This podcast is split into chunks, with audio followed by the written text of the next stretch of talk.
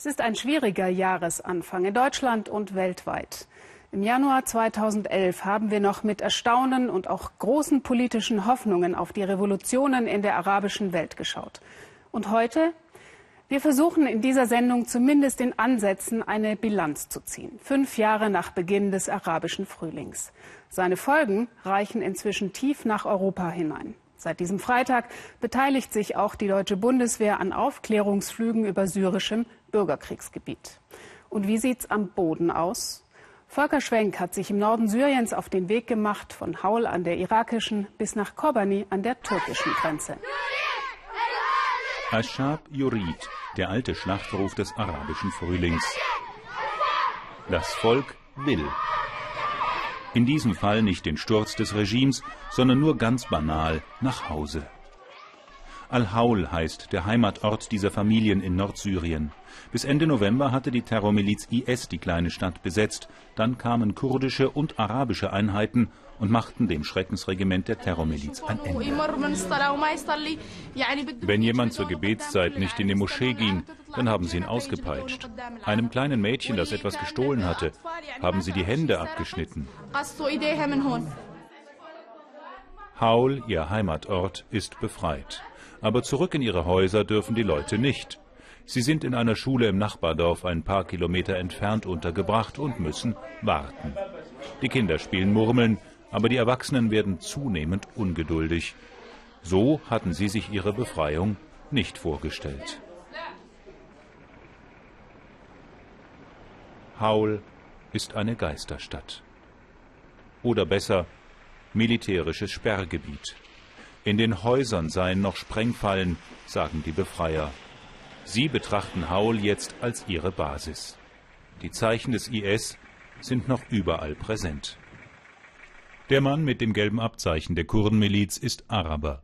Gemeinsam befreiten Kurden und arabische Kämpfer die Stadt, gemeinsam bemannen sie den Checkpoint, etliche Kilometer hinter der Front. Es gab ein paar Kämpfe in letzter Zeit. Die Situation ändert sich dauernd. Vor einer Woche haben die IS-Leute versucht, sich im Nebel rüberzuschleichen, aber unsere Leute waren auf der Hut. Die Einnahme von Haul ist ein Erfolg in der jungen Geschichte der sogenannten demokratischen Kräfte Syriens, etwa 30.000 Kämpfer, Kurden und Araber. Hier im Norden des Landes grenzen kurdische und arabische Siedlungsgebiete aneinander. Beide Volksgruppen begegnen sich oft mit Misstrauen, seit der IS in arabischen Orten Unterstützer fand. Doch je grausamer die Extremisten wüteten, desto mehr Araber wandten sich ab. Einige haben versucht, einen Keil zwischen uns zu treiben, sagt Hassan, selbst Araber. Der IS hat damit angefangen, Kurden und Araber auseinanderzubringen. Aber wir sind alle Brüder. Die Terrormiliz IS ist der Hauptgegner der demokratischen Kräfte Syriens, sagt ihr Sprecher. Mit dem Assad-Regime sei man nicht einverstanden, bekämpfen werde man es aber nicht. Die internationale Gemeinschaft hat zu Verhandlungen zwischen der Opposition und dem Regime aufgerufen. Wir haben einen politischen Vertreter in dieser Verhandlungsdelegation und wir werden die Ergebnisse der Gespräche mit dem Regime akzeptieren. Der Kampf gegen den IS verdrängt im Norden den Kampf gegen das Regime. Auf dem Weg nach Kobane sieht man auch, warum. Die Orte hier hat der Krieg gegen die Terrormiliz IS verwüstet.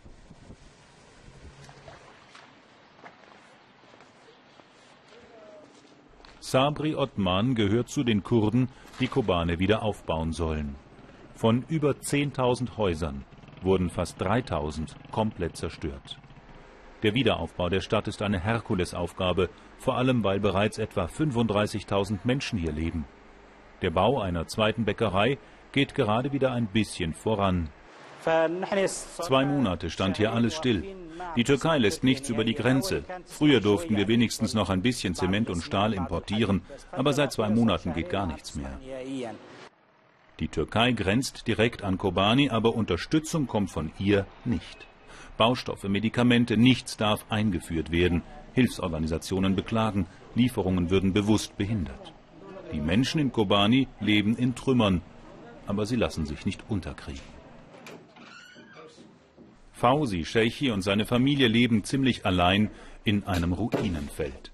Die eigene Wohnung wurde zwar nur wenig beschädigt, Aber Nachbarn haben sie trotzdem keine, weil die Nachbarhäuser unbewohnbar sind. Kurdische Politiker sagen, die Revolution habe den Kurden ungeahnte Unabhängigkeit gebracht. Ich persönlich habe gar nichts von der Revolution, mein Fausi.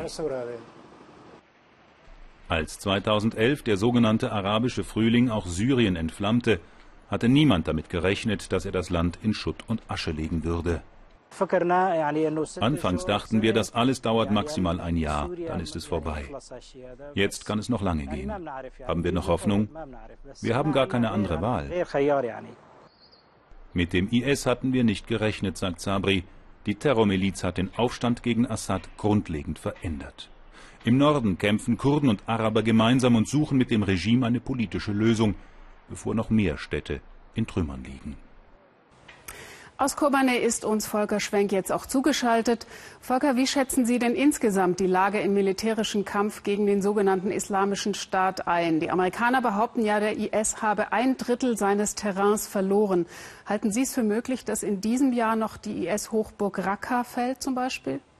Das Jahr ist ja noch jung und die Hoffnung kann man deswegen vielleicht noch eine Weile warm halten. Was wir gesehen haben, auf jeden Fall, wir waren zum letzten Mal im August waren dort in Hasaka und die Front, die ist doch 30 Kilometer weiter Richtung Araka vorgewandert. Also die Kurden, die konnten Dörfer zurückgewinnen und diese Dörfer wurden vom IS offensichtlich weitgehend kampflos verlassen. Das haben wir auch an einem anderen Frontabschnitt gesehen. Da haben die kurdischen äh, Volksverteidigungseinheiten exerziert und musiziert. Also die fühlten sich relativ entspannt und sie sagten uns auch, der IS, der ist sehr schwach.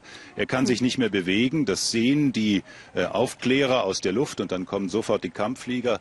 Ähm, sie haben uns nicht mehr viel entgegenzusetzen. Aber das betrifft nun eben vor allem die Offensivstärke. Wenn man nach Raqqa will, dann sagen uns alle militärischen Führer, das braucht viel Vorbereitung, das ist eine große, eine ehrgeizige militärische Unternehmung und wir legen uns auf keinen Termin fest. Aber wie gesagt, wir haben ja noch Zeit, man kann noch hoffen. Es ist ja jetzt auch diplomatisch wieder Bewegung ins Spiel gekommen. In zwei Wochen sollen Friedensgespräche in Genf beginnen. Jetzt bekriegen sich aber Saudi-Arabien und Iran politisch. Wie viel Hoffnung haben Sie auf eine politische Lösung? Wir haben Leute hier in Kobane gefragt, wie viel Hoffnung sie haben. Und die haben sehr wenig Hoffnung. Die sagen, die Lage ist so verfahren und es gibt so viel Feindschaft unter den unterschiedlichsten Gruppen hier in Syrien, aber auch international. Da wird gar nichts rauskommen bei diesen Gesprächen. Und die Voraussetzungen sind ja nun auch durch die jüngsten Ereignisse leider denkbar schlecht.